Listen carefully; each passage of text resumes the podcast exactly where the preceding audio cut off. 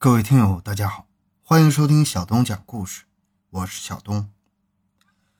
凡是落洞的女子，她们整日端坐在水边，顾影自怜，手捏着一把木梳子，静静地梳着头发，对世间的男子及万物视而不见，熟视无睹。她们美丽不可方物，嘴角含着明艳的微笑。据说他们是在等待洞神的召唤，这种等待短则数日，长则几月，然后含笑而亡，幸福的死去。发掘奇闻，寻找真相，更多精彩，请关注同名微信公众号“小东讲故事”。本节目由喜马拉雅独家播出。湘西有三大邪：一为赶尸，二为蛊术，三为落花洞女。其中最为凄美、最叫人惋叹的，便是这第三个落花洞女。有人说，湘西之美有两样为最：一是山水，二是女子。而女子之中最美的是湘西的落花洞女。沈从文先生在《凤凰》一书中有过这样的描述：自以为某一时刻无意中从某处洞穴一过，为洞神一瞥见到，欢喜了他，因此便更加爱独处、爱静坐、爱清洁。有时却会自言自语，常以为那个洞神已驾云乘红前来看他。事到末了，便是听其慢慢死去。此时。却显得神气清明、美艳照人，听起来像神话一般。这只是传说吗？我们来看下面这个故事。在凤凰有一个叫做拉豪营盘寨的地方，据说是因为清朝时曾有军队驻扎于此而得名。这个地方处于深山之中，只有几十户人家，寨子里面放眼望去，到处都是石头。不仅房子是用石头垒成的，连路面、河坝都由青石板铺成，因此也有“石板寨”之称。寨子里有一位十六七岁的妙龄少女，虽说穿着一身粗布衣衫，不施粉黛，却出落得亭亭玉立，眉清目秀，仿佛不食人间烟火。这是一个静默的少女，平时不怎么说话，无聊时便看看这里的山和水。年复一年，长期如此。有一天傍晚，他和寨子里的几个女孩子相约去别的寨子看电影。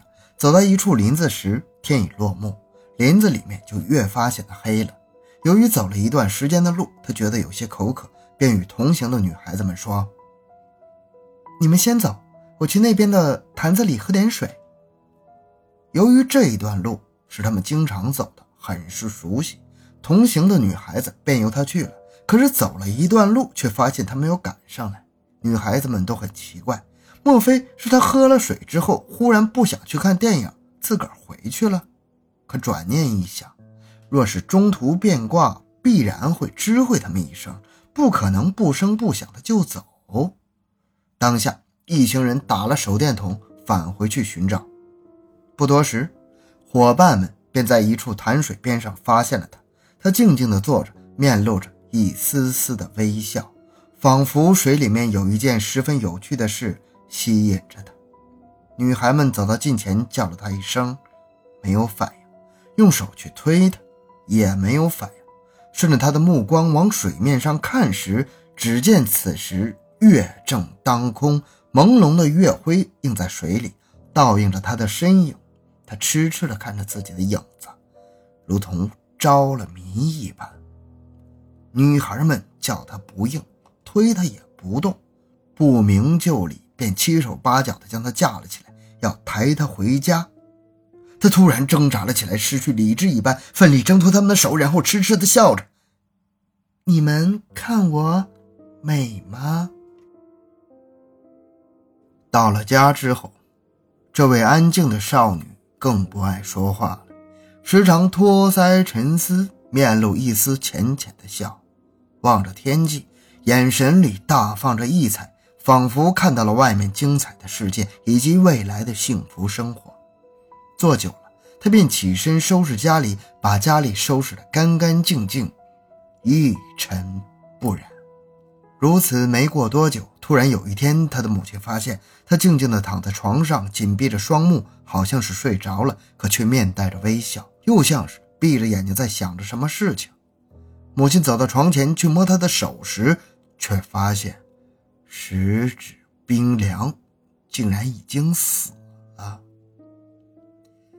一个年轻的少女就这样神秘的死去，她始终含着笑。像是去赴了一个美丽的约会。听完这个故事之后，您肯定会觉得不可思议：好好的一个少女，怎么会就这样死了呢？是的，我们最开始听到落花洞女的故事时，也觉得不可思议。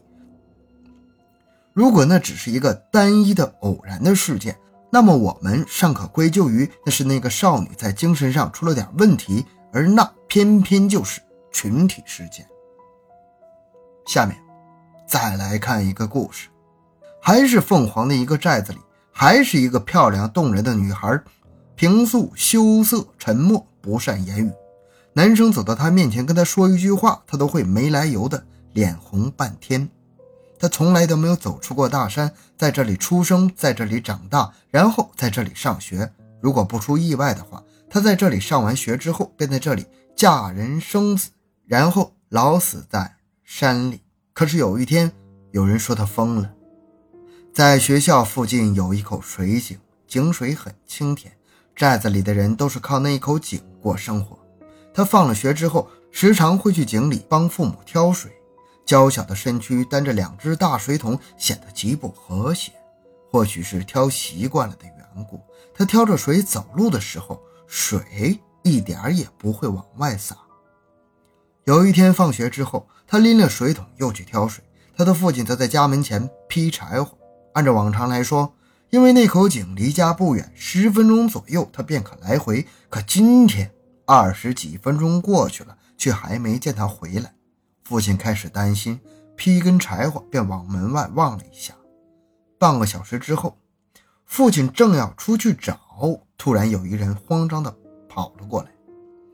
寨子并不大。父亲自然认识那人，见他的神色，父亲心里咯噔一下，有一丝不祥的预感袭上心头。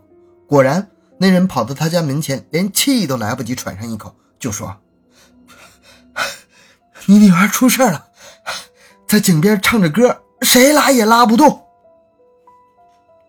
父亲跑到井边一看，差点不认识自己的女儿。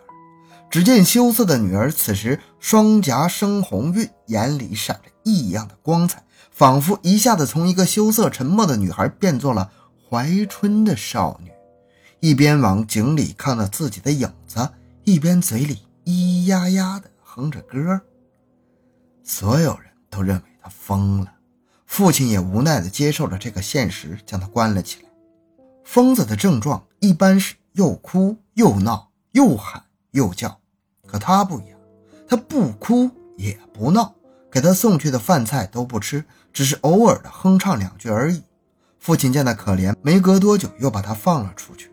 从那以后，他就拿了把梳子，经常出现在河边，对着河水静静的给自己梳妆，嘴里轻轻哼着，在河边一坐便是半天。时间一久，寨子里的人也就习惯了，由着他在河边哼唱着。只当他是一个疯子，没人去理会。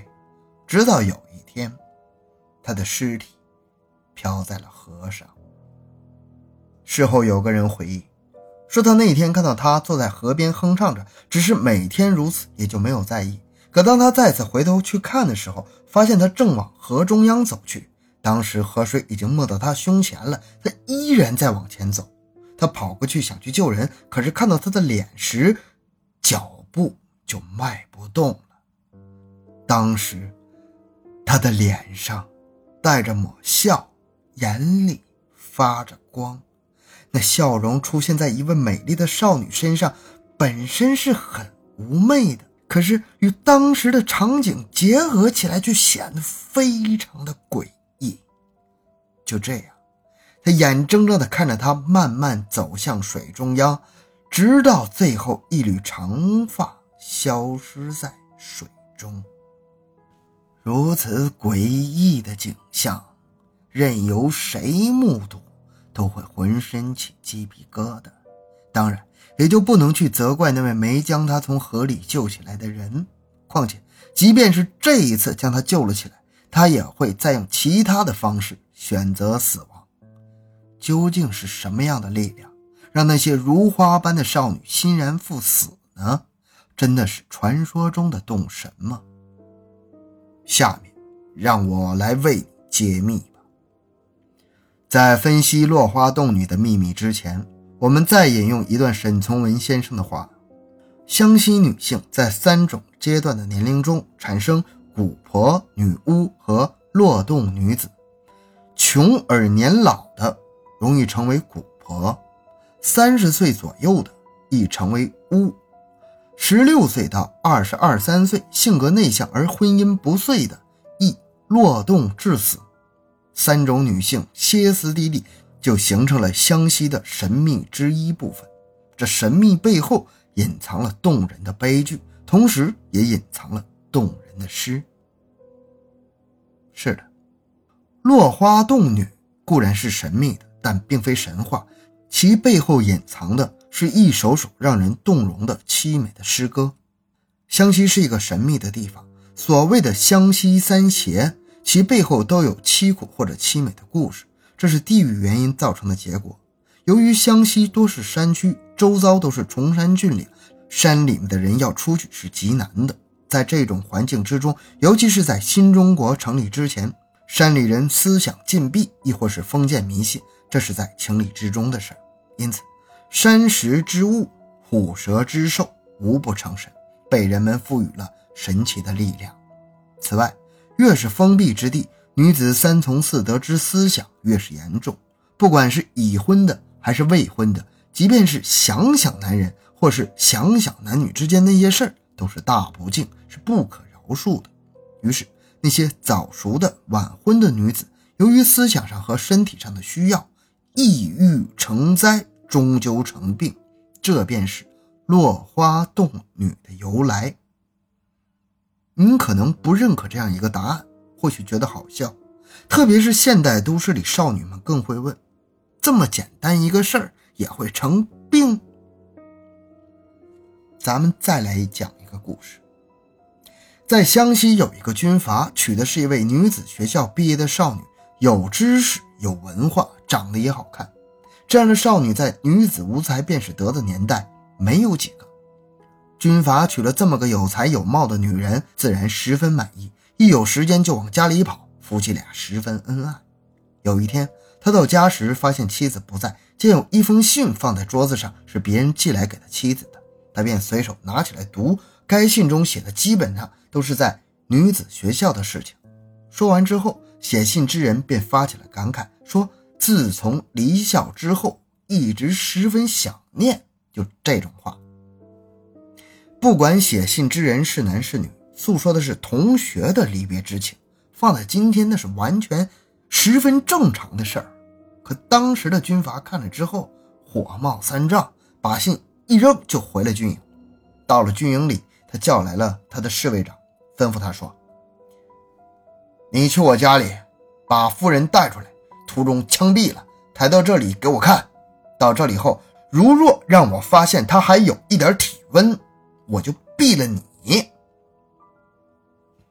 侍卫长领了命令，将他的妻子领了出来，到了一个没人的地方，拔出枪来说：“这是长官的命令，让我一枪毙了你。”这位妻子一听就明白了什么缘故，哭着说：“求你。”带我去见他，让我与他说个明白，不然我死的也太冤了。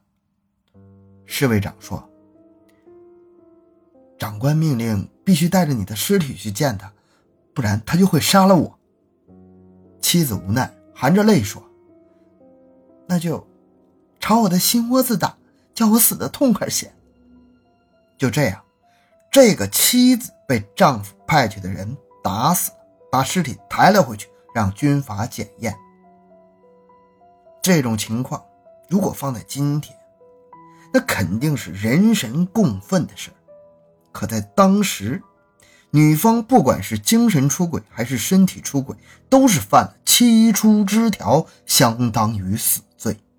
在这样一种社会氛围之中，女人的精神是极度压抑的，特别是苗寨山区的女子，平时里没有什么消遣，突然有一日在水里见到自己绝美的容颜，胸中郁结的情绪便若潮水般的涌上来，沉睡了一世的情感在瞬间释放。他们会反复地问自己：这水中的影子是我吗？如此清纯脱俗的容颜，为何不见一个青睐之人可供倾诉、可供依偎呢？现实与幻想的落差，在他们的心中构筑起了一个并不存在的爱情王国。他们相信，总会有一天，他们的王子会骑着白马前来迎娶她，从此以后，两人便远走高飞，去过幸福而美好的生活。于是，他们天天幻想着。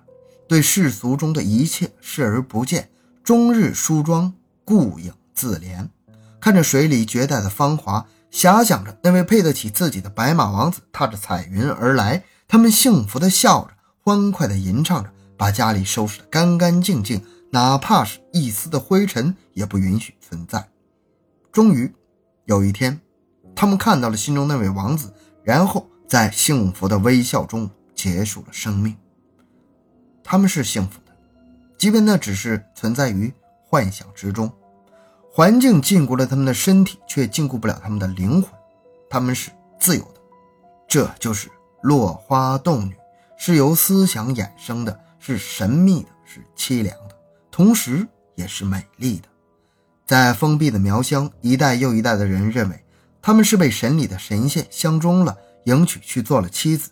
做父母的固然悲伤。可抹去了眼泪之后，还是要为死去的女儿办喜事儿，视为喜葬。好，这个故事就讲完了。小东的个人微信号六五七六二六六，感谢大家的收听，咱们下期再见。